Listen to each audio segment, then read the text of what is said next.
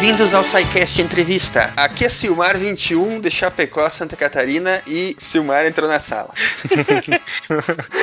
Oh, aqui é André do Rio de Janeiro e eu estou aqui disponível para a conversa. Vamos teclar? Aqui é Brian de Votorantim, São Paulo, e eu adoro o barulho da conexão da IWAP. Filho da p. Eu, eu tava catando aqui pra usar isso na minha apresentação.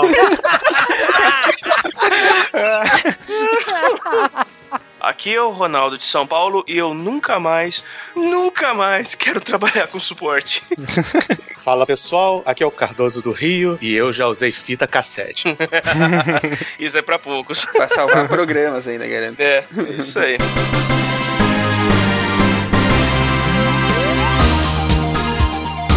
É isso aí, meu povo. Hoje nós vamos arrancar todos os segredos do nosso querido Carlos Cardoso, a pessoa mais irreverente da internet. Como é que tu gosta de se apresentar ao pessoal que não te conhece, Cardoso? Cara, é, é simples. Entrem no meiobit.com, leiam meus textos, xinguem muito e entendam. Amem ou, ou deixem, né? 880. O interessante do Cardoso, para vocês terem uma ideia, uma vez eu tava com um problema aqui de conexão, aí veio o técnico do Velox. Aí ele pegou, viu e tal, aí ele olhou meu computador, cara, aí ele restaurou tal, a internet tava funcionando, aí ele viu no meu Twitter, cara, você segue o Cardoso? Assim, pô, ele é muito maneiro. Eu falei assim, poxa, devia ter me apresentado antes e até ter um serviço mais rápido. o Cardoso é conhecido até pelo pessoal do Velox, talvez pelas reclamações. Não, pior que não. Eu tive uma relação de amor e ódio antiga com o Velox no tempo antes de ser Oi, antes de ser Telemar. Até hoje eles mantêm o espírito da Telerge, mas eu aprendi a parar de me preocupar, então hoje eu não tenho mais problema. O Velox comigo, ele não dá problema, é muito raro, e quando cai, eu saio, vou tomar uma cerveja, vou pra rua, leio um livro, porque ele volta. Com o tempo ele volta. Não adianta ligar, não adianta se estressar. É, é o único momento, o momento mais zen da minha vida é quando, é quando o Velox sai do ar. Você aprendeu a conviver, né? Exato. É como se de vez em quando ele tivesse uma TPM e você vai dar uma volta pra dar uma. É o famoso, como eu parei de, aprendi a parar de me preocupar e como eu aprendi a amar o Velox. ah, uma vez eu, tava, eu morava em São Cristóvão, numa ladeira, e aí um belo dia um caminhão desceu, desgovernado, saiu arrancando todos os cabos que atravessavam a rua e bateu no posto de gasolina lá em- no começo da rua. Teve explosão? Teve explosão? Não, porque não teve não tinha orçamento pra isso. Beleza, abri a janela, aí tinha um monte de cabo pelo, pela rua, chegou a arrancar os cabos de dentro da casa, que iam pelo quintal. Falei, beleza, peguei o telefone. Oi, Telemar, quer fazer abrir um chamado? Ah, não, desculpa, é que o senhor tem Velox, chamado tem que ser no Velox. Falei, tá, mas não é problema de Velox. Não, mas tem que ser lá. Aí eu liguei pra lá. Ai, bom dia, é problema? Não, é porque um caminhão desceu na rua, arrancou todos os cabos e eu tô sem internet. Eu tô sem telefone. Ah, senhor, vamos estar ajudando. Por favor, o senhor poderia estar desconectando e conectando o seu modem enquanto as luzes estão acesas. Não, filho, olha só. é, o telefone não tá funcionando. Eu tô ligando do celular porque os cabos estão no meio da rua. Não tem luz no modem. Ah, então nenhuma luz do modem tá ligada. Não, filha, porque não tem cabo ligado nele.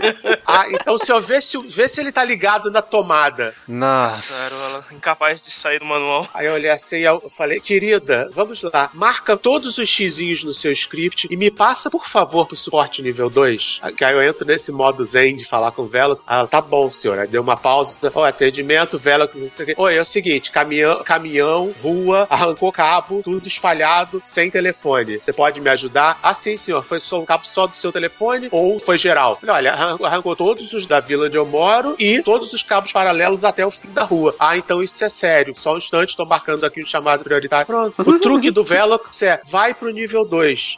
Vocês que não estão acostumados aqui no com o Rio de Janeiro, tipo, existe vários níveis, de, os, os sete círculos do inferno. O oitavo é o Velox. Ai, cara, muito bom. Só pra dar um exemplo, um último exemplo, e mesmo assim, hoje em dia ainda é uma maravilha comparado ao tempo da Telerge. Ah, com certeza, né, cara? Qualquer coisa era melhor. Na época que você levava 10 anos pra conseguir um telefone, tinha um amigo meu que o conseguiu depois de muito tempo, e mesmo assim com a ajuda, que o pai dele, ele, o pai dele era funcionário da Telerge, e aí eles tinham facilidade pros funcionários. Celulares. Aí levou só uns 5 anos pra conseguir. Um belo dia, o pai dele chega em casa, cadê o telefone? Sumiu. Sem sinal, sem nada. Ele fuça, fuça, fuça, fuça, fuça. Foi descobrir que o telefone dele tinha sido transferido por um funcionário, um outro funcionário da Telerge pra casa do pastor. Que. Ai, Jesus Cristo. O cara fez uma oferta pro pastor, deu de presente pro pastor uma linha telefônica, que não era dele. Que bonito. Isso foi sensacional. Bye.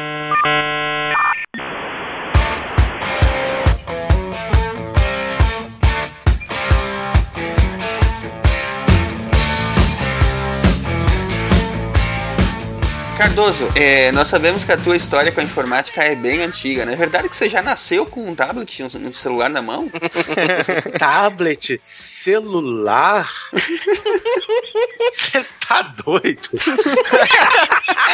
Hipster Cardoso foi o primeiro até um primeiro tablet. Era uma, um, um bloco de argila com dois tipos uniformes. O meu primeiro brinquedo wireless foi um Porsche 935 de controle remoto. E olhe lá. Olha aí. Olha aí.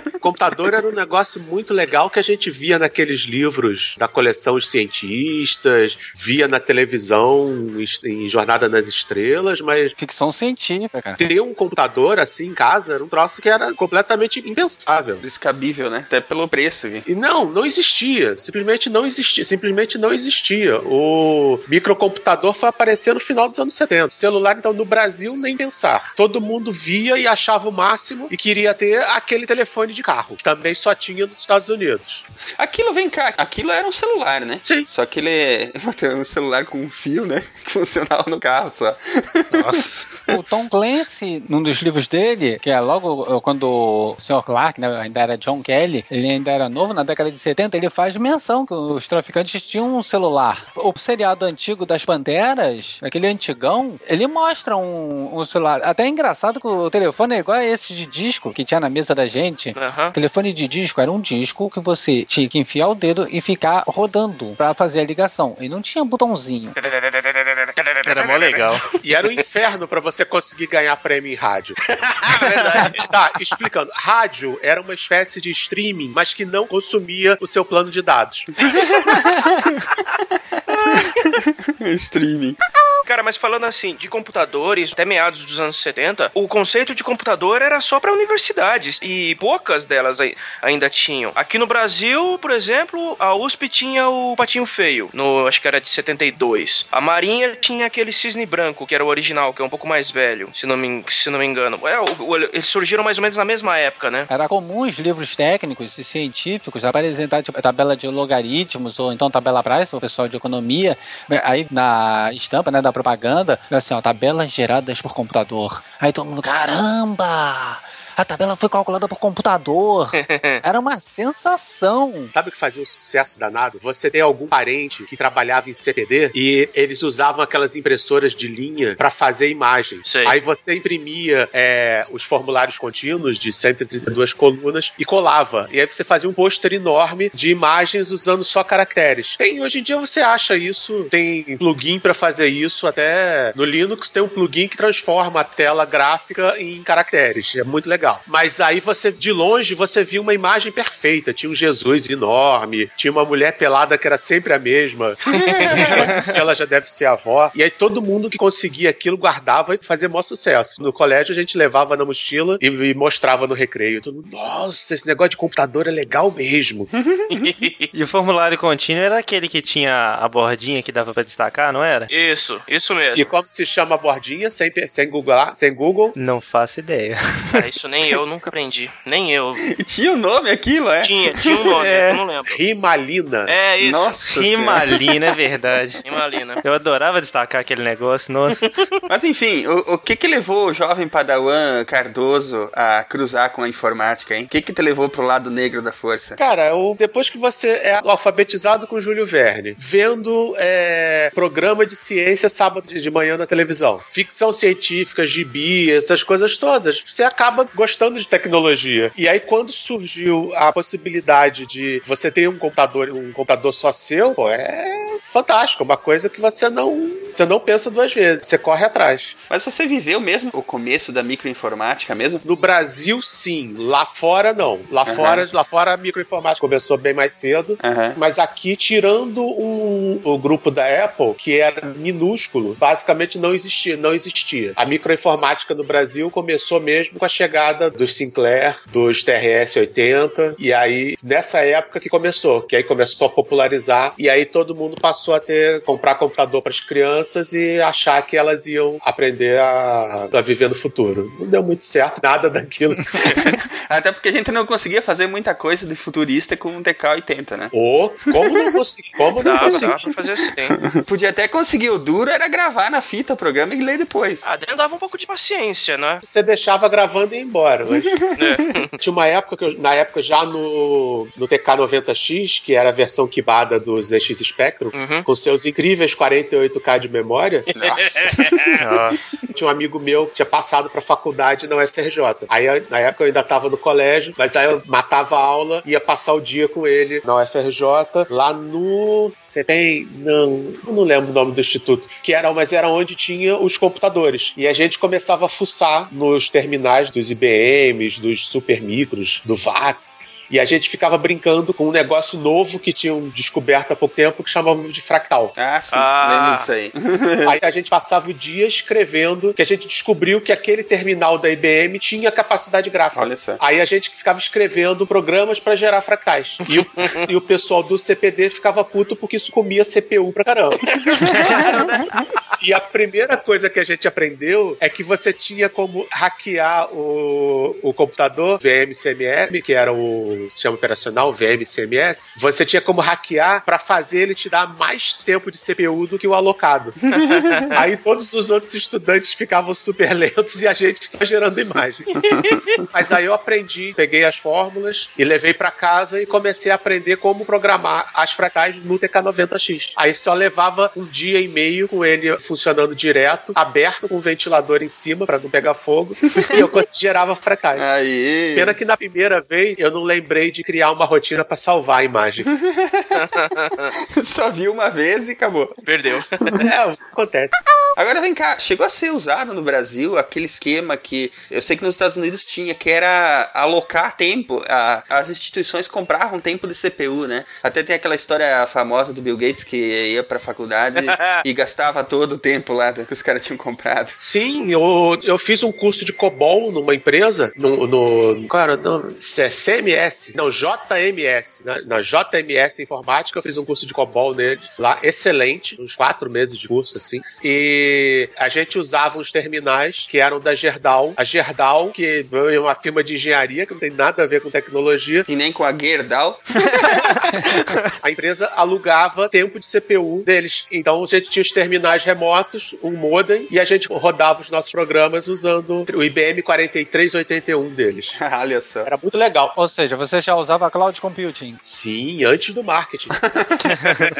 antes do marketing. Não, é isso aí. Na verdade, a, a computação, ela começou móvel, né? O só o que existia, eu acho que era terminal burro, né? Só existiu. Depois o, a Sun tentou lançar o Thin Client, mas aí a ideia do Thin Client era legal, mas chegou cedo demais. Você não tinha processamento do outro lado para segurar um ambiente com o Thin Client. Uhum. É. Achei aqui o 4381, ele foi anunciado em lançado em 1983 e ele tinha memória máxima de 64 mega e era um puta mainframe. Que foda. Nossa. O que acabou com o reinado dos supercomputadores, computadores gigantes e trabalho remoto foi a chegada dos microcomputadores mesmo, né? Apesar É. que o, o reinado da computação na nuvem nunca acabou, né? Sempre existiu para grandes instituições, né? Olha, eu acho que não acabou reinado nenhum, não. Os computadores grandes só se livraram de trabalhos menores que eles não são dignos do...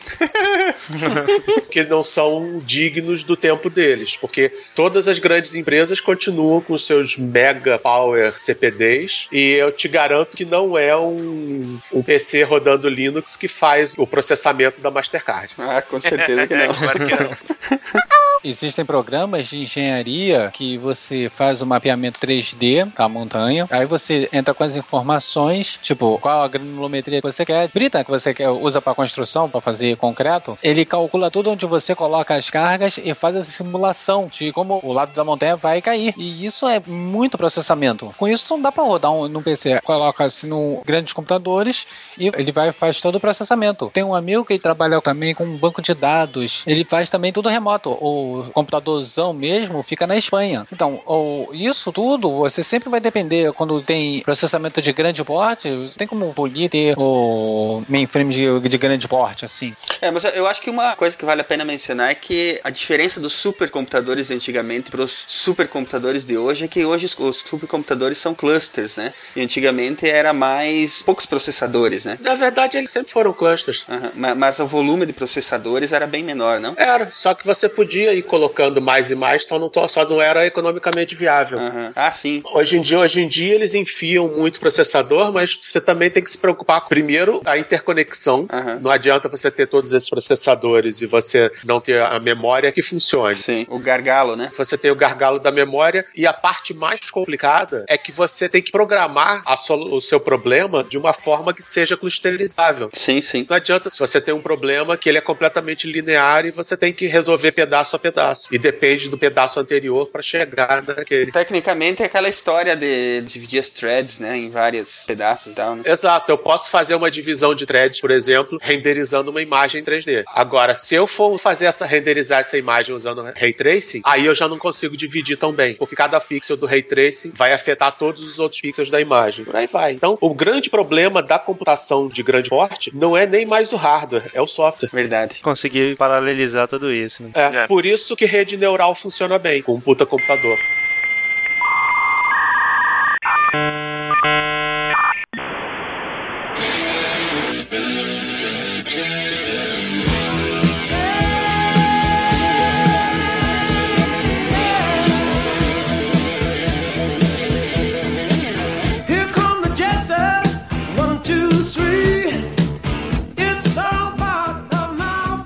Agora vem cá, e a reserva de mercado? Ah, esse. Capítulo negro, né? Esse momento nefasto que vai pro inferno, essa desgraça.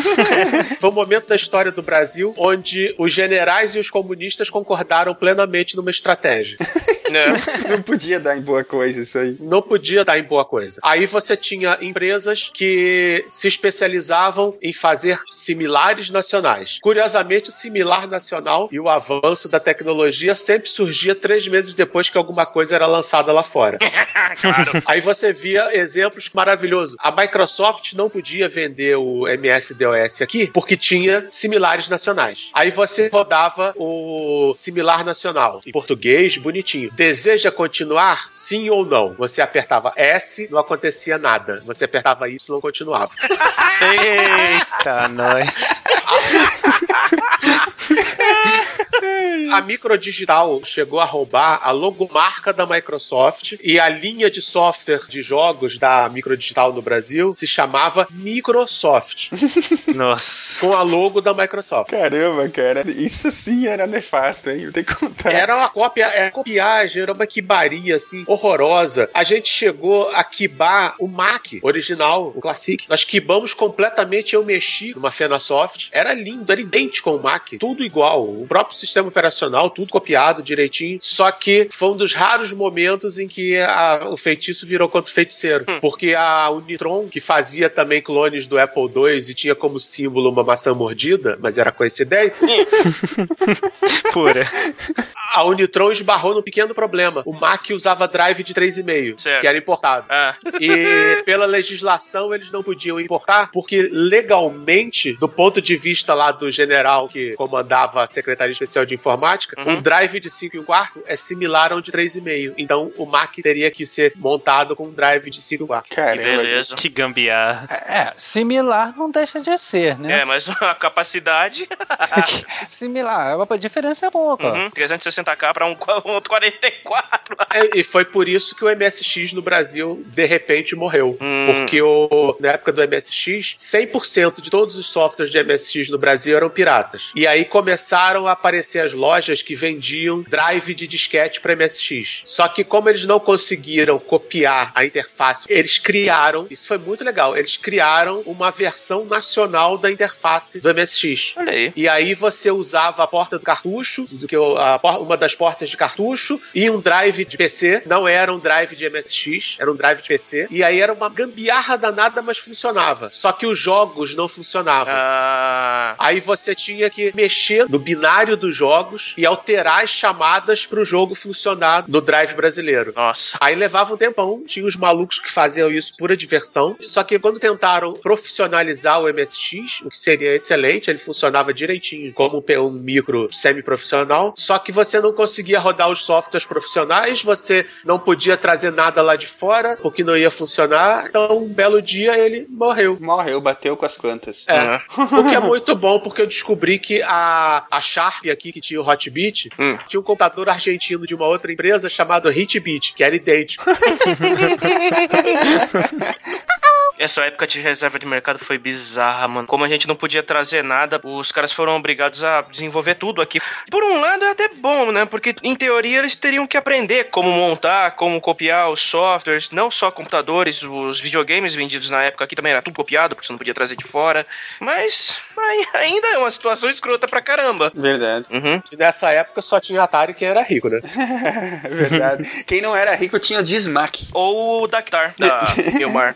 No caso, o Atari só veio pra cá porque a Mesbla comprou um carregamento enorme lá fora e fechou uma parceria com a Magnavox que para trazer ele aqui. Até hoje eu não sei como que eles conseguiram autorizar o lançamento do Atari aqui, mano, mas deve ter rolado muito dinheiro pra eles terem furado a reserva de mercado. Sim, porque o telejogo era similar nacional. Puta que pariu. É, Nossa. É, igualzinho. era uma joint venture entre a Philco e a Ford. Phil e Ford. Exatamente. a época das joint venture, né, cara? A Ford adora fazer essas, essas parcerias esquisitas. A Ford já fez avião. Olha só. Sim, verdade.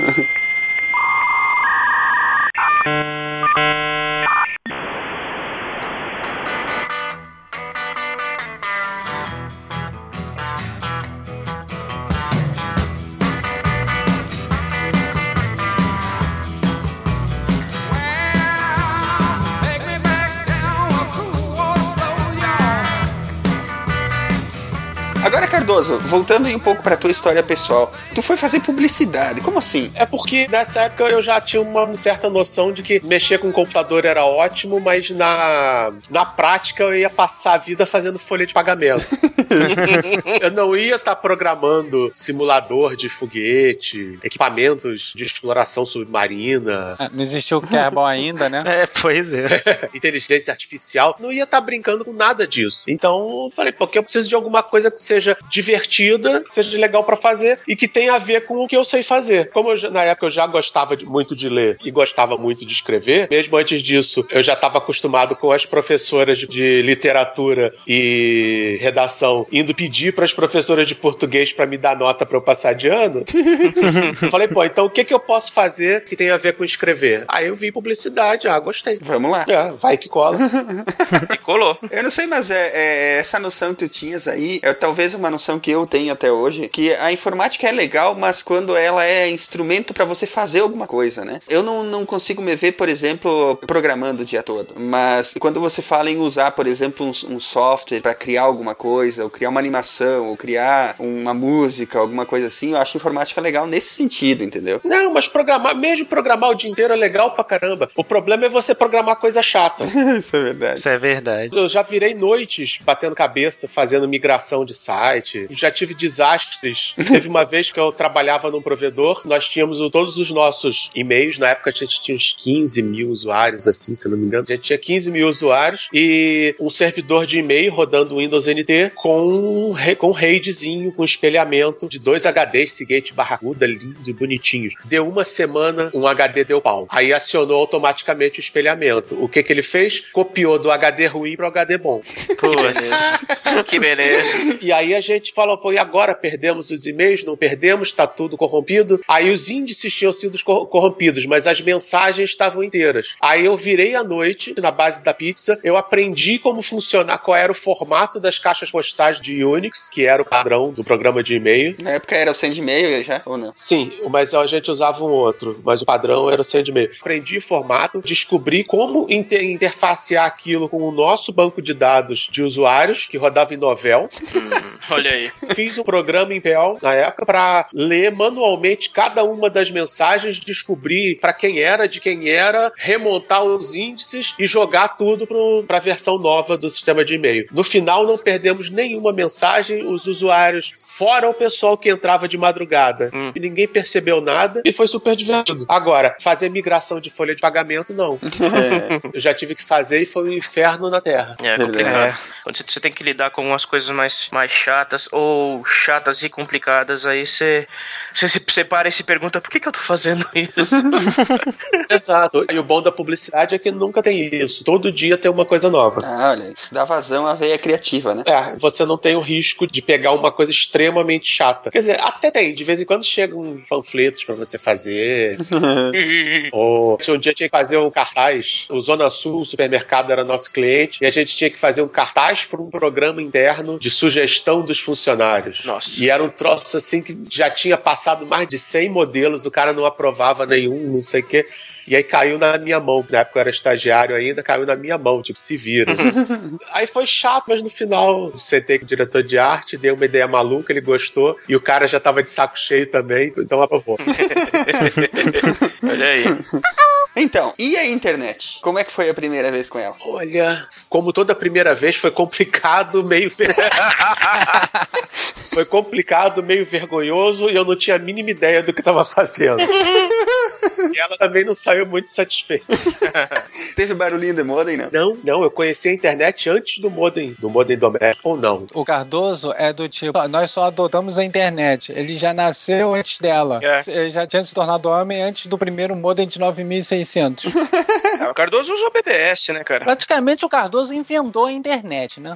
Meu primeiro modem foi de 1200. Olha aí. É, pra mandar uma letra A demorava uma noite inteira. Você contava a dedo a quantidade de imagem de sacanagem que você baixava. e olha que era 320 por 200. E o provedor lá, o BBS, você tinha cota. Você não podia sair baixando direto. Se você baixasse X imagens, você tinha que subir mais ou tinha que esperar. Mas não, mas o, o BBS veio antes da internet pra mim, sim. Tô me confundindo. É que na primeira vez que eu vi algo parecido com internet, eu tinha uma bolsa de mestrado, não perguntem. E, e eu trabalhava numa fundação e eles tinham um terminal jogado num canto. Falei, que é isso? Ah, é um tal tal de bitnet que tem aí, mas ninguém sabe mexer. Aí quando eu não tava mexendo no PC, fazendo lá o meu, meu trabalho, né, na época acho que era editoração, é, quando eu não tava fazendo editoração pros caras no PC, eu tava fuçando no terminal bitnet. Aí mexi com Gopher, Verônica, FTP. Caramba. Gopher era um agregador de newsgroups, né? Não, ele era alguma coisa. Ele, ele, era, ele, era, ele era alguma coisa. Se eu não me engano, ele era para acadêmico. Ele era para instituições de pesquisa, universidades. Sim, a Bitnet era essencialmente acadêmica. É, porque nessa época só as universidades que tinham conexão, né? Porque os dados eram trocados entre elas. E isso foi antes do www, foi antes de existir o conceito de homepage. Isso. Você acessava basicamente arquivo texto. Não, é isso aí. É. É. E apesar dele funcionar sobre o TCP/IP, ele era um protocolo por si só, né? Pra acessar documentos de texto. Uhum. E a gente tinha e-mail, mas ninguém sabia usar porque o. Não tinha pra quem mandar. É, e os e-mails da Bitnet eram absolutamente imensos. Você tinha, você tinha que colocar no endereço todo o caminho, toda a rota que o. Ah, que a mensagem deveria fazer. Mas internet mesmo eu peguei depois, já estava trabalhando no sindicato da FRJ e um belo dia eu descobri que a gente tinha acesso ao serviço do IBASE de provedor, a internet. E nessa época eu já tinha o BBS, a gente acessava a internet via o BBS normalmente de madrugada e aí eu passei a acessar do trabalho, fazer demonstração, isso tudo. Foi nessa época que eu mandei o meu primeiro e-mail internacional e tomei o meu primeiro esporro internacional.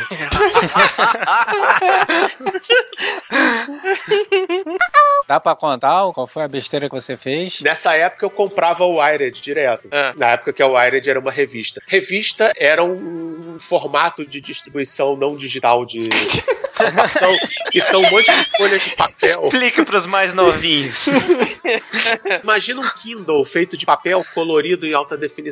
Aí você cola um monte desses juntos. Era mais ou menos uma revista. Tem cheiro, As inclusive. revistas que tem embaixo do colchão do seu pai, então, aqui, aquela ali é uma versão. Aquilo que seu pai tem embaixo do colchão é tipo um RedTube, só que não se mexe. Exatamente. Sim, e é, e é extremamente pudico em relação ao que a gente tem hoje. E aí eu, eu adorava as colunas do Nicolas Negroponte, na época antes dele ficar doido. Eu adorava as colunas dele e ele assinava a coluna com um e-mail. Aí um dia eu falei, pô, que legal, vou criar coragem, vou escrever pra esse cara. Como bom brasileiro, eu sempre achei, a gente acha que o cara é importante, escreve numa revista, não vai falar com qualquer um. Escrevi um e-mail. Oi, tudo bem, senhora secretária do Negroponte? Oh, Meu nome é Cardoso, não sei o quê, e eu gostaria de saber se eu, de perguntar tais e tais coisas, dizer que eu gosto muito do trabalho dele, blá blá blá, se ele vai lançar os textos dele no Brasil, se tem quem traduza e não sei o quê, blá blá blá. Eu só queria, por favor, a senhora poderia repassar as minhas perguntas pra ele? Bim, mandei. Na época ainda demorava e-mail pra chegar, não era instantâneo. Dois dias depois, um e-mail. Falei, ver. Oi, obrigado pelo elogio. Já tem uma editora brasileira que tem os direitos das minhas colunas e eu respondo meus próprios e-mails. uh, Paulada. Cacetada. Ele não tinha um datilógrafo. Ele não tinha um datilógrafo. Sendo que, trocentos anos depois, eu, quando eu trabalhei numa startup de internet, o presidente da startup tinha uma secretária que imprimia os e-mails, ou respondia direto, ou, em último caso, levava para a mesa do presidente, ele respondia a caneta e ela redigitava. Meu Lindo. Deus. Maravilhoso. isso numa startup de internet? Bem-vindo ao Brasil, cara. Essa é a mentalidade. Não é à toa que teve bolha, meu cara. Não É. não é à toa que teve bolha. Lembre-se que no Brasil, startup de internet não gosta de home office.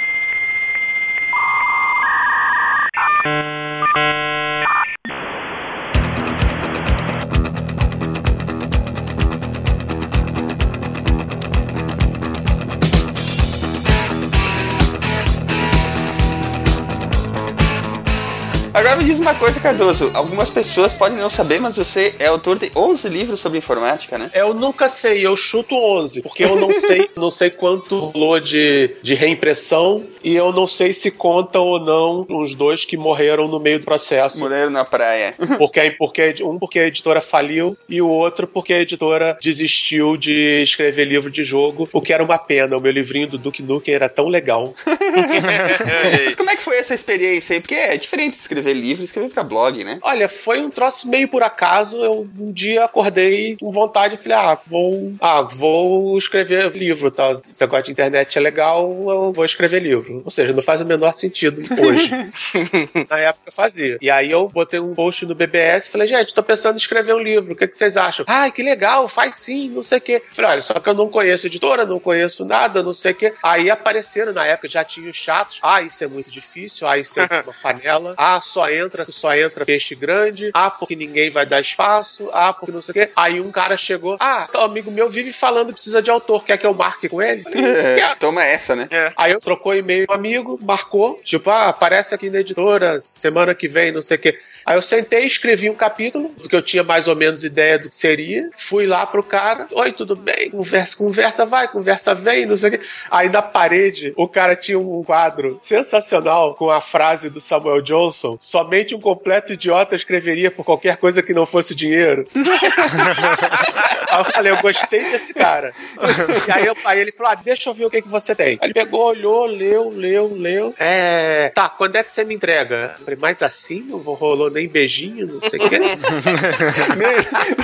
Nem garrafinha de um vinho, nada. jantar. É. O... Fechamos ali, fechamos ali, assinamos o contrato no mesmo dia, eu virei autor da casa. Aí depois nos shoppings eu tava conversando com os caras, inclusive com o dono da, da editora também. Eles são desesperados por autores, eles odeiam traduzir autor porque a- as experiências são completamente diferentes, a linguagem é diferente, o autor nacional funciona muito melhor nesse tipo de. tem livro técnico. E porque não tem. Você tem 10 milhões de pessoas de- querendo escrever e você não tem ninguém que consiga escrever direito. Então, se você consegue uma coisa minimamente razoável, as editoras já estão pegando. E essa história toda de que não dá, que é impossível, que é muito difícil, que é panela, não, não é. Só é panela porque antes de botar o feijão, eles catam o feijão e tiram as pedras. Olha aí.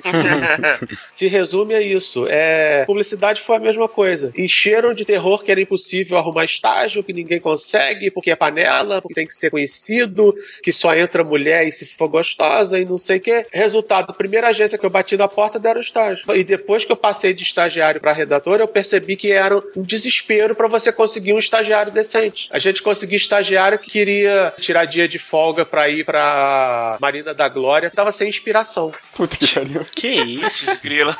Sem inspiração.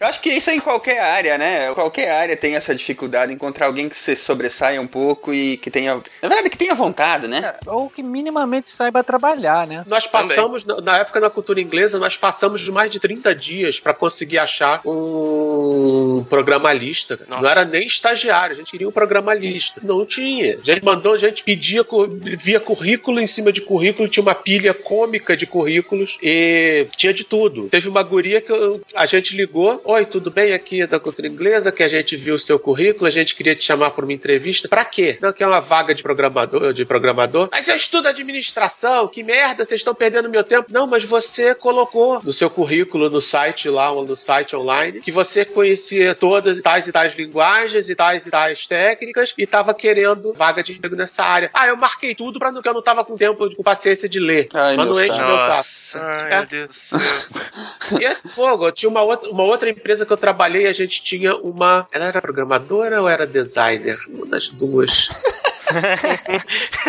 Estão ali, uma do lado da outra. Era, era uma programadora de PHP que fazia as próprias interfaces, é isso? Não, era pior. Ei! É. Isso. A menina era designer e estava fazendo faculdade de informática. A gente, ó, a gente tá precisando de programador, vamos dar um upgrade nela. Sentamos, fulana, vem cá. Já que você tá em campo, você tá, como é que você tá na faculdade? Você tá bem? Você tá gostando? Ah, tô sim, eu já tô no oitavo período e tal. Falei, tá, mas como é que você tá em análise de sistemas? Você se sente confortável? Você entende de análise de sistemas? Ah, eu entendo de análise de sistemas do ponto de vista do usuário. Hum. Ótimo sinal. A gente, ah, tá. Por quê? Não, nada não. Não, nada não. Esquece. É. Ai, ai, ai, viu? Aí deu sorte que a gente acabou chamando um, um gênio chamado Henrique Manella, que era um dos Jedi da velha ordem, da velha república, figura lendária dos BBS, e que fazia debugging de, de programação para Palm, vendo uma listagem em Assembler, só, do, só em hexadecimal. Caramba. Cara, ele não é nem Jedi, mano. Ele é o Neo, praticamente. Não, esse via a Matrix. É, Esse é dá pra escolhido. falar. Esse devia ser o arquiteto disfarçado. Basicamente, o cara resolveu um problema que eu tava há uma semana batendo cabeça. Meu programa não funcionava de jeito nenhum. Uma instabilidade daquela que funciona, mas não funciona. E você não conseguia chegar no padrão pra descobrir qu- quando ele não funcionava. O Manela começou a debugar o negócio, linha a linha. Pô, não achou. Aí começou, aí beleza. Aí ele ficou vendo a listagem em hexadecimal do programa em execução. Cada passo, ele via aquela tela lotada de A, B, F, A, C, F. Aí uma hora ele, ahá, aqui. Falei, o que que tem? O que que tem, Manela? Esse valor mudou errado. Aí ele foi na rotina, descobriu, descobriu onde aquela rotina estava apontando. No meio de N funções do Palm, tinha uma rotina de uma função lá do Palm OS que recebia um valor em 16 bits. Internamente ele processava em 8 e retornava 16. Aí eu perdi a precisão. Olha aí. Olha só. Ele, ele zerava parte dos caracteres depois da vírgula, por assim dizer. né? Hum. O cara, pra fazer isso, é um Jedi, cara. Pô, hoje em dia o cara é, seria impossível trabalhar nesse nível, né? A não ser que você esteja trabalhando com desenvolvimento de um, de um sistema operacional, por exemplo, alguma coisa assim, né? Porque É. software. O cara, o cara que trabalha nesse nível, ele não tá fazendo joguinho pra iOS. Ele tá trabalhando, ele tá trabalhando na, na, na IBM, nos, no- nos centros de pesquisa lá em É. Palo Alto, ele tá trabalhando na NASA, ele Criando uma nova distro para Linux. Ah, aham, aham. o cara desse nível não, não interage com meros mortais que nem a gente.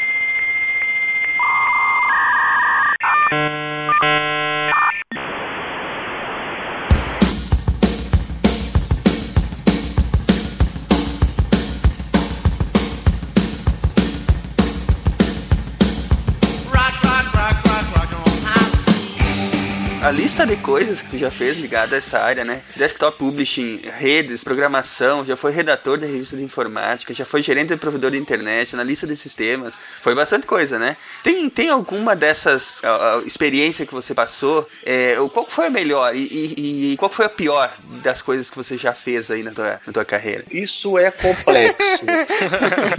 Agora vai ter que puxar. Isso é complexo, porque programar era muito legal. Na época que eu trabalhava no, com e-learning, na cultura inglesa, eu gostava muito de programar. Quando tinha alguns projetos doidos, era muito legal, porque eu não sabia nem se eu ia conseguir fazer o negócio ou não. E aparecia cada loucura que você não. Quer dizer, é igual a loja do Rick. Você nunca sabe o que vai entrar pela porta. E teve uma vez que um pessoal do. O pessoal, o pessoal lá do, do andar que a gente chamava da educação, que era onde ficavam as pedagogas, é, elas estavam desesperadas porque eles tinham um joguinho em flash e precisava mudar o joguinho de, de qualquer jeito. E, eu- e a firma que fazia o joguinho tava, tava cobrando 5 mil reais pra mudar um texto. E aí caiu na, na, na mão lá da TI. Falei, não, pode deixar que eu dou um jeito. Não, mas não pode, por quê? Porque a firma, porque tal. Aí a coisa foi parar na diretoria. Ah, pô, aí eu cheguei pra diretora de educação na época, eu dei uma a maior carteirada da minha vida. Oi, fulana, vocês estão com problema no jogo? Olha, deixa comigo, pode deixar que eu resolvo. Não, mas porque falaram que a firma de Flash, porque eles são os experts, então a gente vai ter que fechar com eles mesmo. Eu falei, não, olha aqui, toma um presente pra você. Aí dei de presente pra ela um livro de Flash que eu tinha escrito. Aí foi muito engraçado, porque isso se espalhou e eu fiquei com uma fama de milagreiro. E aí o que que aconteceu? Os- só que aí eu, me- aí eu me fudi, porque os caras não queriam passar o código-fonte. Você compra o jogo dos caras, você, você compra a programação, você paga os caras pra desenvolverem o jogo pra você, só que eles não te dão o jogo, não te dão fonte. Ah, lindos. Que beleza. Lindo. Ah, eu, beleza, pode deixar. É pra mudar o quê? Não, porque essa palavra aqui tá errada e essa daqui, esse número aqui era pra ser outro. Beleza, me deixa eu ver o jogo. Aí tinha lá o SWF, não tem problema. Abri o edit do DOS. Isso é clássico. O bom e velho, né, cara? Que resolve tudo. Mudei na marra, os catei, catei as strings, que no, no Flash na época não compactava nem nada. Eu falei, beleza. Mudei na marra, os caras da empresa ficaram putos porque perderam o dinheiro e ainda tomaram um esporro porque eu escrevi explicando do código fonte que isso não se faz e etc. No final a empresa parou de trabalhar com eles até. Mas, já- Olha aí. mas esse eu dei sorte, que eu cantei de galo achando que eles tinham o código fonte e não tinham. Ah, o problema é que tem muito picareta que vem desse tipo de coisa, né? A- Até É, hoje, que- qual é a empresa que entrega o fonte, cara? É difícil. Tem muita armadilha em contrato hoje, né? Então, é, essa parte era muito legal. Eu gostei, eu acho que foi a parte que eu mais gostei de trabalhar em informática. que Todo dia era um, era um problema novo, de, de dar problema com o Exchange. E eu descobri que era uma incompatibilidade maluca do Windows. E a gente tinha o contrato de suporte da Microsoft. E eu descobri que, de repente, tô 10 horas da noite com o telefone falando com, falando com o Redmond, porque o suporte do, do Brasil escalou o chamado a Redmond, e o cara de Redmond analisar todos os logs e falar: ah, é, tem um problema específico no seu hardware e um driver de não sei o que, e etc. Me dá mais uma hora que eu tô compilando uma DLL do Exchange aqui específica pro seu computador. Nossa. Cara. Puta, isso aí é foda. Uma hora depois, chega o e-mail, instala a DLL, tudo magicamente resolvido. o suporte da Microsoft era foda. Por outro lado, nesse mesmo lugar, eu tive que sobrou pra mim fazer migração de folha de pagamento, como eu falei, foi um Ah, inferno. Jesus. Folha de pagamento é sempre um problema, né? A gente tinha uma empresa que fazia folha de pagamento. Aí eles trocaram de empresa. Aí a empresa fez uma migração da base de dados de uma para outra. Aí resolveram fazer internamente a folha. Aí fizeram outra migração Ai, para um Nossa. software que eles tinham comprado, que não tinha funcionado. Não funcionou, beleza, vai fazer. Aí o que, que eles fazem? Contratam de novo a primeira empresa. Nossa. Meu Deus, que volta. No contrato, eles não iam fazer a migração. Sobrou pra o idiota aqui. O mago. o mago. o mago de plantão. Aí eu tinha uma base de dados que já tinha sido migrada nas coxas por duas vezes e eu tinha que fazer uma terceira migração. E nada batia. Nossa. Absolutamente nada batia. Sabe o que é melhor? Veio em IAC.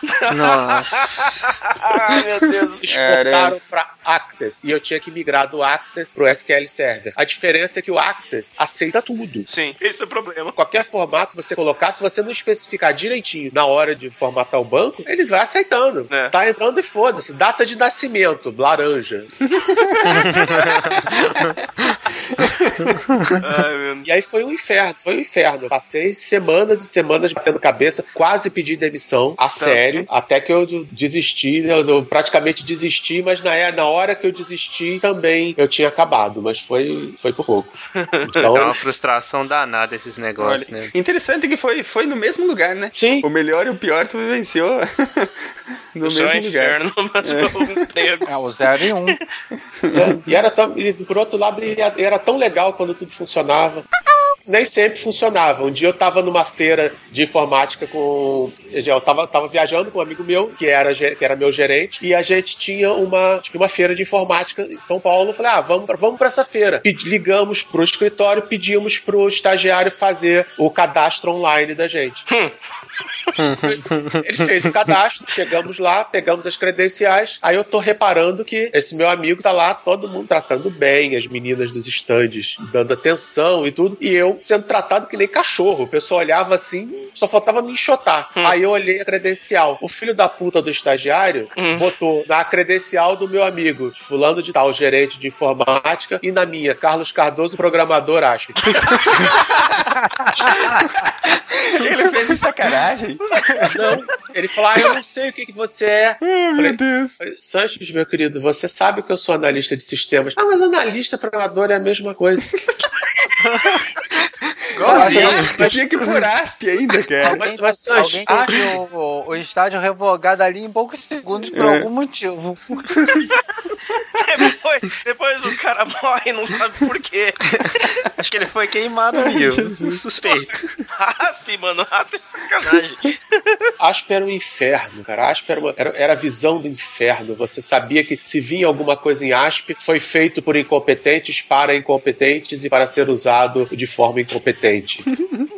Pô, a gente tinha um sistema de e-learning que o banco de dados do sistema tinha, tinha umas 30 mil entradas. Só o, o banco que montava ah, os cursos, as páginas, etc. Aí o- a gente tinha um programador ASP que a primeira coisa que ele fez, que ele fazia em todas as páginas, É. era abrir um record set, que é onde você lê as informações do banco de dados e você guarda no record set, que fica em memória. Certo. Ele dava um select asterisco no banco, na tabela principal. Ele carregava 30 mil registros, Tá. Meu Deus. porque ele só sabia fazer as buscas no ASP. Ele não sabia usar o SQL. Aí, como ele não sabia usar o bando de SQL para buscar o que ele queria, ele trazia o banco inteiro para memória Nossa. Que e maravilha. buscava ali. Que lindo. É, foi- era, era lindo, cara. Assim, estagiário, estagiários eram fantásticos. Eu tive uma, uma vez que a gente estava programando em C, fazendo sistemas para Palm, numa startup que eu tive antes disso ser moda. E aí ele veio me dizer que ele não ele, ele veio me dizer que não precisava saber quantos bits tinha num byte para programar em C. Falei, tá bom, Vai lá então. Vai lá Chaves. então. vai lá. Vai na fé, Champs. Eu tinha, eu tinha projetado nessa época que, que é, como o Palm tinha uma memória assim mínima, você tinha que otimizar até não poder mais. Certo. Aí eu tinha uns flags, uns flagzinhos no sistema da gente que dizia o usuário está logado, o usuário tem cadastro, o sistema está atualizado. Tinha um monte de flagzinhos relativos ao usuário e eu, eu consegui comprimir esses flags em oito. Eu falei, "Ah, a gente pode, a gente precisa desses oito indicadores aqui para saber se o cara é usuário novo, se o cara tá logado e e etc. Falei, preenchi em oito, usei oito flags, sim ou não. É um byte. Falei, beleza, a gente vai ter um campo no banco de status e, esse campo vai ser um único byte. Economiza pra caramba. Passei a especificação. Aí eu fui ver, fui ver o que, que o estagiário tinha feito. Ele criou um, um campo char8, de oito caracteres. Ah. E aí era uma string 01001010. Nossa, cara. Aí eu olhei assim, fulano, esses são bits. Sim, são bits, não tá vendo? Aqui é um zero. Não, meu querido, esse zero aí, só, só ele ocupa 256 bits. Não, ele é um zero. O bit não é um zero e um. Ah, Falei, querido, você sabe como computadores funcionam? porra, velho. Não. Ai, ai, foi com força aí. Foi. Eu aí eu desisti, falei, ah, tá, deixa assim mesmo, foda-se. Um dia os computadores vão ser rápidos e ninguém vai precisar disso. Que pena que esse dia nunca chegou, né, cara? Pô, chegou. Por que, que você acha que o- um jogo de do, do meu Lumion ia ter um, jo um jogo ocupa um, um giga. É, então. Olha aí. Então, Hoje em dia você não precisa mais se preocupar tanto em otimizar código pra economizar bit por bit, mano. Ah, mas faria bem, faria bem dar uma otimizada, né, cara? Como tem código lixo por aí, nossa senhora. Nem falha. É, é por isso que o que, por exemplo, quando você otimiza direito, você consegue o microtorrent, por exemplo, o, micro, o cliente do microtorrent tem, cadê ele? Ele é minúsculo. A versão 3 deve ter uns 400, 500k, né? É, É. tudo nessa faixa. É, a Tudo versão nessa 2, faixa. que, que você não. que eu uso ainda, a versão 2, nunca migrei, é, deve ter. Nem, não tem 300k, cara. É, é, é, é miudinho. Funciona direitinho.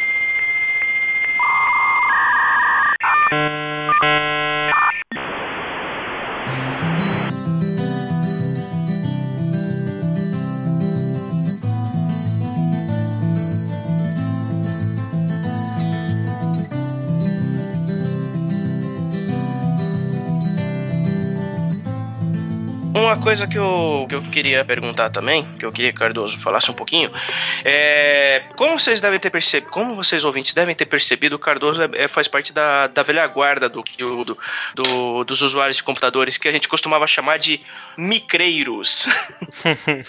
que era os, foram os primeiros entusiastas do brasileiros a trabalhar com a trabalhar computação, a desenvolver seus próprios programas, os que os que xerocavam apostilas de revistas e começavam a programar em casa, né, ô Cardoso? Do tempo que homens eram homens e montavam seus próprios computadores. E escrevia os seus próprios drivers. Exatamente. porque essa molecada de hoje não, não sabe o que é isso. Porque antigamente você não comprava um computador com trocentos programas e planilhas e jogos e não sei o que, nada. Você comprava uma caixinha que você. que na maioria das vezes você ligava na sua televisão. O TK95 era assim, o, já que ele era uma cópia do ZX Spectrum. Você programava suas próprias aplicações, salvava em fita ou em disquete e era assim que você se virava. É, hoje em dia é tranquilo. Hoje em dia é tranquilo. Você tem. Alguém tá fazendo um programa pra fazer o que você quer. Uhum. É muito mais raro. Tu tem nostalgia quando tu pensa nessa época aí? Dá saudade, assim, dessa. de meter a mão na massa como a gente fazia antigamente? Não, eu gosto de programar, sempre vou gostar. Já precisei de vez em quando, raramente ainda preciso e programo, mas não tenho nostalgia nenhuma, não. Eu adoro os tempos de hoje, é maravilhoso você ter máquinas poderosas que fazem tudo pronto, porque eu- é muito legal você construir a própria ferramenta, mas eu prefiro usar a ferramenta. Aí. né? Mas tu já deve ter pagado algum pecado, hein? Porque eu- tu já usou muita coisa, né? Não só computadores, como gadgets. Já deve ter passado muita coisa pela tua mão. Conta aí algum dos pecados que tu pagou. Cara, uma vez eu tirei uma onda fantástica porque eu fui a primeira pessoa a fazer um hot sync via Bluetooth no Brasil. Olha. Ah, Na época do Palm, você tinha o, o Palm Desktop, que era o software dele que sincronizava os dados com o PC. Era tipo iTunes. O Palm é tipo um iPhone com sérias restrições orçamentárias, né? É. é um iPhone que não faz ligação, ou seja, é um iPod Touch. e eu tirei mó onda com isso, porque ninguém consi- tinha conseguido fazer o tal Hot Sync com Bluetooth, porque o Bluetooth, embora fosse funcionar como uma porta serial, não funcionava. Ele era uma porta serial mais ou menos. E nessa época você não tinha muito onde obter informação. Estava todo mundo batendo cabeça. No tempo do BBS também. Os provedores não sabiam como ensinar você a configurar os modems e você não sabia como configurar os programas. Você tinha que rodar o modem com que acionar o modem, conectar com o provedor, interromper a comunicação normal do provedor e acionar um negócio chamado Trumpet WinSock. aí. Nossa. Agora eu lembrei disso aí, cara. Sim, sim, sim, sim, sim. E o Trumpet WinSock tinha os comandos que eram os comandos arcanos que você podia acionar uma conexão de internet, acionar uma conexão com nada e que ele ficava ligado, mas não fazia nada, ou invocar Satã. Geralmente você invocava Satã. Era- Na terceira vez ele já ficava de saco cheio com desculpa foi engano. Então, essa época era um inferno. A gente penava até não poder mais. Penei muito com bateria. Tinha uma época que eu andava que nem o Batman, com o Nokia 232 na cintura. Cinco de utilidades. Eu andava com o Nokia 232, com o pager e com uma bolsinha com duas baterias extras. porque o Nokia 232 não durava o dia inteiro. Se saísse pra beber, as três baterias já tinham acabado, sem usar. Veja, tá aí uma tecnologia que meio que sumiu, né, cara? Ainda Tem alguém operando isso? Eu tinha ouvido falar que médicos ainda usavam isso, cara, mas sei lá, Eu duvido. também. Eu acho que ainda existe. Eu tenho uns dois pagers na gaveta. Eu tô um tempão pra testar uns, uns esquemas de site de hacking que eu achei que você programa o pager pra receber e mostrar todas as mensagens. Ah, Olha. Mas eu tô sem paciência pra isso. o problema do pager é que você gastava dinheiro, comprava um pager alfanumérico, que era muito mais caro, É. e todo filho da puta só mandava mensagem, me liga. É, exatamente. É, e fora que, eh, se não me engano, isso aí custava muito dinheiro pra você trocar mensagem, não custava? É a cara beça. Não. Pra você receber, custava, tipo, sei lá, dois reais pra receber uma mensagem. Você comprava um plano, na verdade, de dados. Que nem um celular. SMS. É, se você não podia ser um celular, mas precisava de alguma coisa pra receber SMS, você comprava um pager, mas você tinha que comprar um plano também. É, porque o SMS surgiu bem depois do celular. É. Mas a tecnologia básica era a mesma, né? É a mesma. Não, não porque o pager, entre outras coisas, não era one way. Ah, tá. Então, o, o pager não tem a mesma quantidade de estações transmissoras do celular. Você tinha uma estação só que atendia uma área metropolitana. Ah, até porque a velocidade não tinha que ser tão grande assim, né? É. A velocidade era muito pequena, você não tinha necessidade do pager transmitir de volta e você não tinha nada de geolocalização, então era muito mais tranquilo. Era um sinal de rádio igual você tem uma rádio AM, transmite do Sumaré, a mesma coisa. Agora me diz uma coisa, entre fórum, BBS, Twitter, Facebook, todas as redes, já teve muita coisa, né? IRC, qual que você mais gosta hoje e qual que alguma eventual que você tenha saudade dela? Desses meios todos de, de comunicação online que a gente já passou. Cara, o que eu mais tenho saudade é do BBS. BBS era diversão, né? Era bem divertido. né? Porque o BBS, ele era uma espécie de. Ele era uma espécie de rede social sem retardado. Porque para entrar no BBS era complicado. Você tinha que aprender sozinho a configurar modem, a achar os programas certos, a descobrir o número do BBS, porque durante um bom tempo eles nem tinham a ideia de anunciar em jornal. Então era uma coisa meio subversiva que você só chamava os seus amigos que você gostava e sabia que não iam te fazer passar vergonha. Então, quando você entrava no BBS, as pessoas já sabiam que algum mérito você tinha. E como o BBS era uma coisa muito local, você acabava se, se relacionando com as pessoas fora dali. Os BBS a gente fazia encontros, saía todo mundo pra beber, tinha festa, viagem. Então você tinha um núcleo de amizade local que você não tem nas redes sociais de hoje. Por mais que você saia e viaje, no, encontre gente de tudo quanto é lugar, e hoje em dia eu posso dizer que qualquer cidade do Brasil que eu for, eu conheço alguém, converso com alguém de lá e tem alguém pra tomar chopp, mas não é aquele convívio diário de alguém que você sabe que tá perto. É verdade. Uhum. Na época dos BBS tinha o, o alt.mandic. Não tinha? Eram os, grupos locais, né? É, o, o- os newsgroups já surgiram com a internet. Então ele não. Não, se bem que teoricamente eles surgiram com uma outra coisa net anterior, mas era muito desconhecido. Alguns BBS implantavam servidores de newsgroups que a gente descobriu eram excelentes pra sacanagem. os altbinaries. Alt.binaries.putaria. É. Putaria.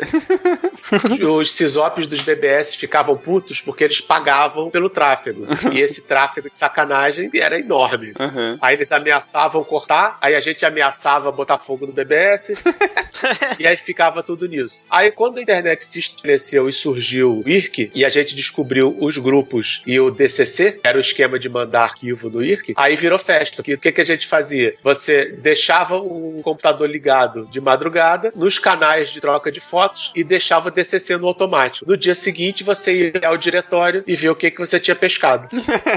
Era uma pescaria da imagem, olha só. Aí tu vinha de tudo. Tinha muita gente que mandava imagem de sacanagem e tinha muita gente que mandava de sacanagem de sacanagem. Aí, é- mas aí faz parte. Vem cá, tu lembra o número do teu ICQ? 2542143. Olha aí. E esse é o meu CQ. O primeiro eu não lembro, e mas o primeiro durou alguns meses e eu não sei se eu perdi a senha ou alguma coisa assim, ou tro... porque eu troquei, mas aí depois peguei esse segundo e continuo até hoje. E não, não entrei de novo nessa agora essa semana que é moda de novo. Virou moda de novo, né? ICQ vai substituir o WhatsApp. Aquela foi terrível. Tá bom. É, eu- eu não peguei essa época do BBS e tal, mas parece muito bonito mesmo. Imagina se fosse hoje, né, sem esse povo conspiracionista, sem esse povo falando mal do PT toda hora, sem justiça social. É lindo, né? O legal é que você tinha isso, mas nos BBS você tinha os fóruns. E aí você tinha o fórum de conspiração, os fóruns de política, tinha fórum pra tudo. Cada um no seu cantinho, né? Cada um no seu cantinho. Aí o sujeito podia estar descendo a porrada no PT no fórum de política, mas no fórum de Jornada nas Estrelas ele estava todo feliz comentando o último filme.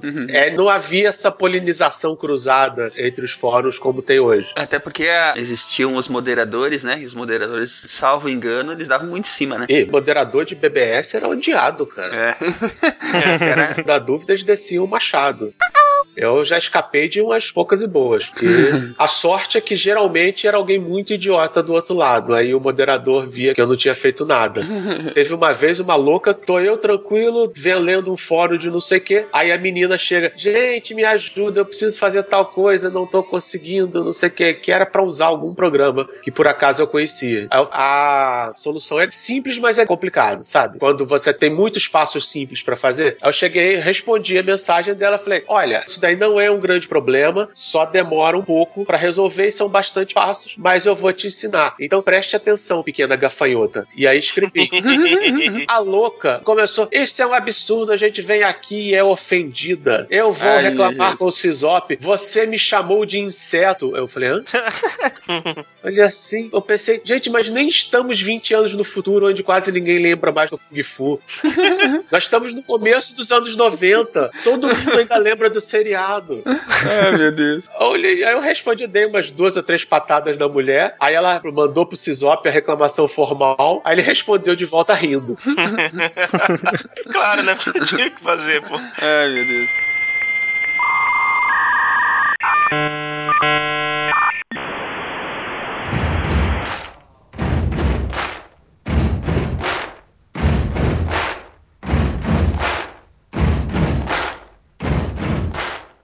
Mas o Cardoso, você hoje é conhecido muito por distribuir o bloco sem sem sem muita parcimônia. Você já foi banido muito desses fóruns ou foi pouco? Cara, eu acho que de BBS eu nunca fui banido. A única vez que eu fui banido foi de, um, de uma lista de e-mail do cidadão esquisito, mas o cara era tão esquisito que todo mundo me. Me deu parabéns por ter sido expulso. Me, me deu parabéns por ter sido banido.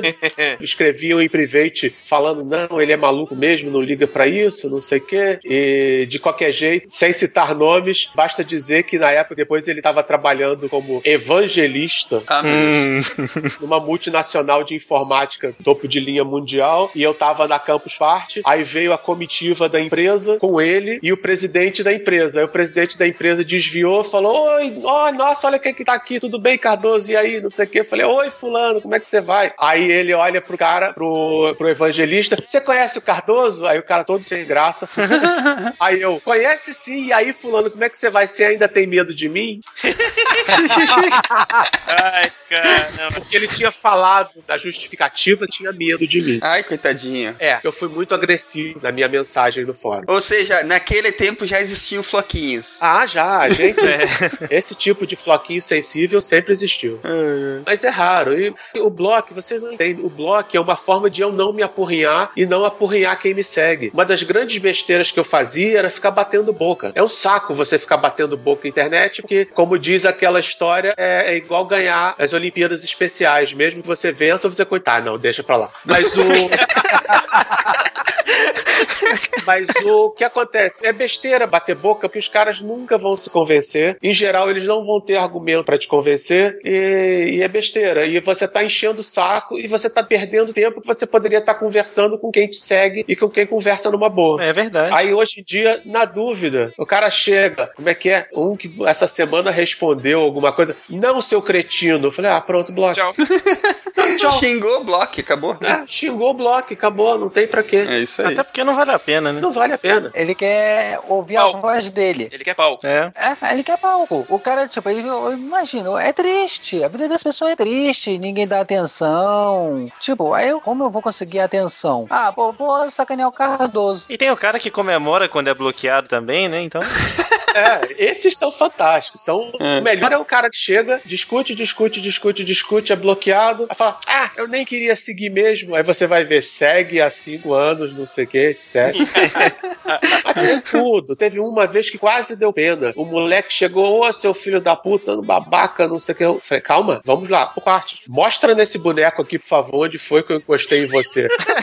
Por que essa agressividade? Não, porque só assim você responde às pessoas. Eu falei, o quê? Eu. Aí eu fiz uma busca, falei, cara, você nunca tentou falar comigo? É. Você nunca falou, você nunca deu um oi, você nunca falou nada, você pode dizer que eu não respondo você. Ah, eu nem tentei porque não ia responder mesmo. Ah, meu Jesus. Ah. Caramba. Aí eu falei, ah, então tá bom. Não, é engraçado que nisso começou uma conversa. Que, se é que isso é pra ser engraçado. Não, já me perguntaram uma vez como é que faz pro Cardoso bloquear eu. Pô, eu, sendo um retardado como você tá sendo agora, é um bom caminho. É, cara, às vezes eu acho que a, me- a melhor maneira de lidar com esse cara é bloquear e não falar que bloqueou. É, eu faço isso direto. Porque aí o cara não tem nem do que se gabar. É. Eu faço isso direto. Quer dizer, direto não, porque hoje em dia a média, se eu bloqueio um a cada três, quatro dias, é muito. Uhum. Na época que estava praga, eu fazia direto. E aí você via os caras desesperados, querendo atenção.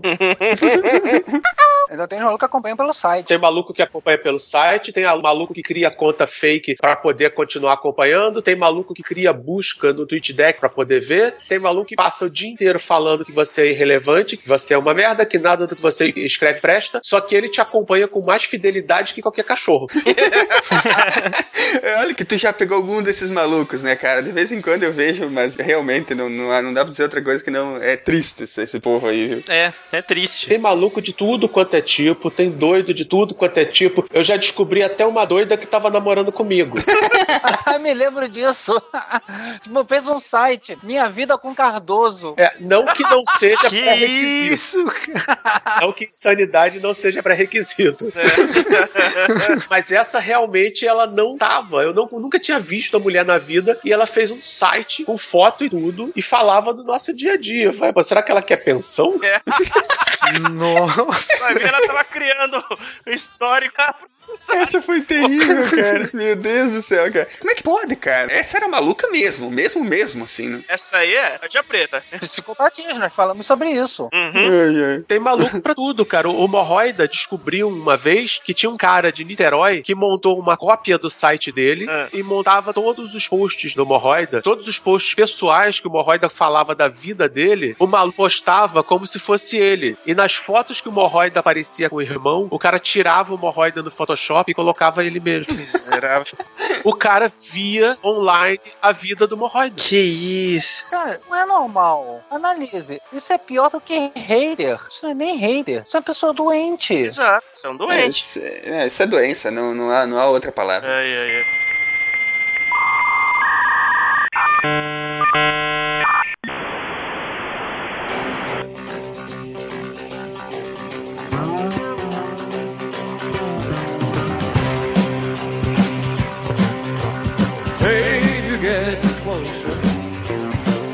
कर vamos para um assunto que o Cardoso gosta de falar. E aí, Cardoso? Pro blogger, como é que foi isso de se profissionalizar como blogueiro, hein?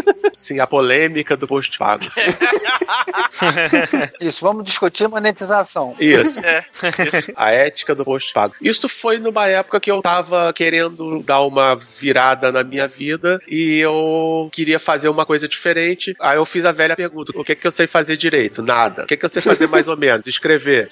E aí, como ganhar dinheiro escrevendo? Aí eu pensei, ah, vou fazer mais livros, mas o livro demora muito, então o livro demora muito e a editora tá dando calote. Então, ah, tem essa tal de internet, tem blog, mas blog é diário de adolescente, não vale a pena. Mas, de repente, começou a surgir blog profissional. Falei, ah, de repente dá pra ganhar dinheiro com isso. Aí eu comecei a pesquisar, montei o blog, botei a AdSense, comecei a, a fazer networking, espalhando para as pessoas e foi funcionando mal e porcamente, tá dando pra me segurar até hoje. Olha aí. Agora, deu uma caída muito grande na época do auge do AdSense. Não tem mais os oba-obas como o Google pagando 100 dólares para cada usuário novo do AdSense que você mandava para ele. Não tem mais os cliques de 70 dólares da. Qual, é- qual era aquele câncer causado com por amianto? Mesotelioma. Mesotelioma tinha uma época que dava 75 dólares por clique. Era Caramba. tu, hein? Que queria todo mundo virar pro blogger. Pro... Eu queria era que todo mundo morresse, todo mundo respirasse amianto, cara. Isso sim. Mas isso era no tempo que o Google pagava um bom dinheiro pra todo mundo. Depois que eles acabaram com a farra do AdSense e passaram a pagar centavos, acabou. É. É porque agora todo mundo com o banner do AdSense, aí ah, não teria até como pagar esse valor todo pra quantidade de gente que é. Verdade. Tinha uma época que o mesotelioma pagava 90 e poucos dólares e empresa de advocacia mesotelioma pagava 179 dólares. Nossa Caramba. senhora. Caramba. É porque a grana que o cara ia tirar se ele conseguisse ser cliente deveria ser espetacular, né? Exatamente, era processo de na faixa de milhão de dólares. Hoje em dia, o, blog em si sozinho não dá mais pra segurar. A gente acaba fazendo freela e outras coisas. E eu, depois de muito tempo, tô decidindo voltar pros livros. Olha aí. Aí. Já tá escrevendo, né? Que eu sei. E já dá pra adiantar alguma coisa? Eu tô, tô com dois em paralelo. Hum. Idealmente seriam três, mas eu vi que não vai dar tempo. Vai ser um de contos e o outro vai ser um romance. Mas é romance de vampiro? tipo, o vampiro da informática, que é. Tipo, Stephen King gosta sempre de se colocar como personagem, né? Você também vai se botar lá, tipo, um analista de sistemas que é vampiro e brilha durante o dia, alguma coisa nesse sentido? Não, não, não, não, não, eu não, não, porque se eu fizer qualquer coisa nesse sentido, eu vou parar na página da Fabiane, da nova literatura fantástica brasileira. E eu não quero isso pra mim. Muito bom. Tem alguma data pra quando sai isso, Cardoso? Cara, eu quero que saia pro Natal. Olha. Você tá criando contos novos, tá compilando os antigos que você publicou, um pouco dos dois. Não, os antigos são uma merda. O problema de todo mundo que escreve é que qualquer coisa que saiu da máquina já é uma merda. Então eu não publicaria os antigos, eu tô compilando contos novos. E o romance com a história grande também é completamente original. Não é fanfic. Não é fanfic, não tem anjos, não tem elfos, não tem feiticeiros, não tem vampiros. Mas não vai vender. Não tem putaria, é, não tem nada pra vender. É, o- é o meu típico texto. Não tem nada que todo mundo goste. Ou seja, com certeza não é um Game of Thrones. Não é um Game of Thrones. Mas você sai matando alguém discriminadamente. Cara, até morre gente. Mas não se preocupa que no primeiro capítulo morre, mas são só black blocks, aí não tem problema. Vem cá, eu vou virar personagem do filme? Do, do livro? Não. Ah, que droga. Já tá pensando em vender o livro e transformar em filme. Ô, mas vem cá, eles vão sair impressos ou, ou só virtual? Não, impressos, porque eu, por ser da velha guarda, eu ainda tenho um preconceito enorme com Carinho céu. pelo papel. Não, não é nem carinho, é porque com o papel o pessoal paga mais caro. É. O pessoal paga mais pelo papel e aí eu ganho mais. Mas o problema é que eu tenho um preconceito enorme com self-publishing. Aham. Porque no momento que você chega e sobe um arquivo pra Amazon, dá dois cliques e, e vai parar no Kindle, aí, ou seja, você não tem mais filtro nenhum que te garanta que aquele livro é bom. Então qualquer um publica e-book hoje em dia. Aham. Então, no momento que você diz que tem um e-book, você diz que tem um blog compactado que você baixa para um Kindle. Isso eu já tenho. Então, eu quero o livro de verdade, porque o livro de verdade no papel com uma editora dá ao leitor um mínimo de noção de que alguém leu e alguém aprovou e alguém tá apostando naquilo. Tem um filtro, né? Tem um filtro. Eu sei que não faz sentido, eu sei que a internet hoje em dia é o oposto disso, mas eu já vi tanto lixo em livraria de verdade que imaginar você tá só em e-book e não ter nem esse filtro, Sim. eu acho até que é falta de respeito um leitor querer que ele poste e dê dinheiro em algo assim. Tipo, olha, toma aí. Fiz esse negócio, toma aí, me dá dinheiro. Eu quero ter alguém por trás. Ok, isso fora de contexto foi uma merda. Frase solta. Eu quero ter uma editora por trás, pra, pelo menos pra dividir a culpa. Se ficar uma merda, pelo menos eles também têm culpa. Sim. Agora, o- o- eu acho que o- a salvação de- das editoras é exatamente fazer esse papel de filtro, né? Porque é, o papel deles nesse mercado tá tão ameaçado quanto o papel das gravadoras dos da música, né? Ah, o, o papel deles hoje em dia é, na mídia eletrônica, eles são completamente irrelevantes. Você pode bypassar completamente a editora. Eles podem sobreviver se eles fizerem esse serviço de curadoria. Exatamente. De você comprar um livro, um e-book de um autor desconhecido, com a segurança de que alguém leu, alguém aprovou e não vai sair uma merda qualquer. Tipo o livro da vagina assombrada que eu tava lendo outro dia. Mas olha, você tá valendo, pô. Não, e a grande sacanagem é que a vagina assombrada foi impressa em papel, mas é antigo. Tem uma série de e-books na Amazon que são bem piores. Tem uma série de e-books que se resume a mulheres fazendo sexo com dinossauros. Nossa senhora. Que isso. Nossa senhora, Ai, ai, complica. E tá vendendo. pra você ver que o mundo tá cheio de maluco, não tem ninguém normal nessa parada, pô. Não mesmo. Olha, eu fiquei esperando até agora pra fazer essa piada, cara. Não vou deixar ela no papel. E aí, Ruby escala? Olha, o Ruby não escala. o problema é que o Ruby até escala, mas o Reis não escala e de qualquer jeito já saiu de moda, então não. Deixa pra lá. A piada tá até fora de, de, de moda.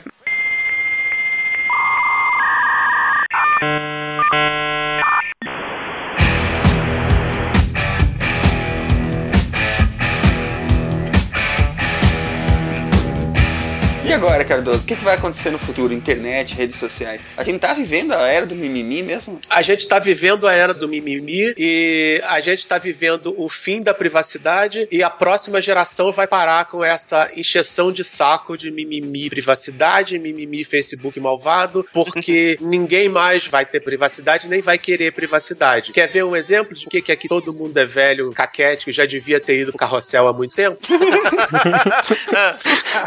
Mais ainda se pegou essa referência, é essa geração toda, essa geração nova do WhatsApp, tá vivendo perfeitamente fazendo algo que seria considerado pecado mortal pra gente, distribuindo o número de telefone. Verdade. É verdade. Tem razão. É. É isso aí. Você tentar conseguir o telefone de uma menina era complicadíssimo. Uhum. Você tinha que fazer amizade com o cachorro e tudo.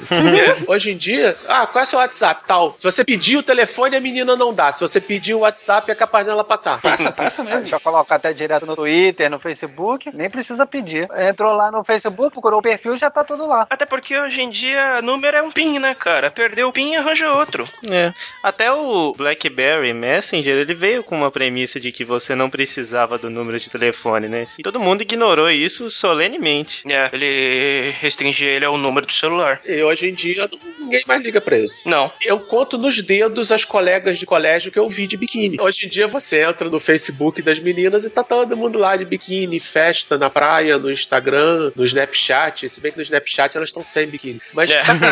Ué, rola até barraco entre elas da escola. Isso é porque o Facebook é extremamente restritivo, que até cotovelo eles estão bloqueando, né? Mas, tipo, vai em Instagram, estão tudo de fora. Eles não mudou já. É coisa realmente pra nós, velhos, caquéticos. Aí nós achamos isso muito estranho. Pra isso é normal. Ô, Cardoso, tu quer deixar alguma coisa espirituosa aí pros nossos ouvintes pra terminar? alguma coisa espirituosa. É, dê uma mensagem de autoajuda, algo tipo de você. Aquelas mensagens motivacionais, algo meio filosófico, de fundo religioso, tipo uma mensagem de Nossa Senhora. Uma frase da Clarice Lispector. Faltou as perguntas aqui se o Cardoso é comprado pelos Illuminati. Ou se... Olha, eu aposto que ele tem uma pirâmide na casa dele. Cristal, né? Cristal. Olha, a primeira regra do Clube dos Illuminati é que você não comenta o Clube dos Illuminati. Exato. Uma mensagem de autoajuda, sei lá, use filtro solar. Dirty